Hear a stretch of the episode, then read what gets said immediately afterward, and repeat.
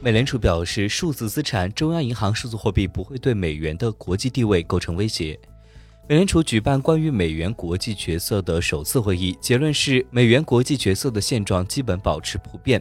在讨论数字资产、中央银行数字货币是否可以改变美元的优势或加强其各种作用时，与会嘉宾普遍认为，技术本身不会导致全球货币生态系统发生剧烈变化，因为法治、稳定性、网络效应和市场深度等其他因素对主导货币的优势至关重要。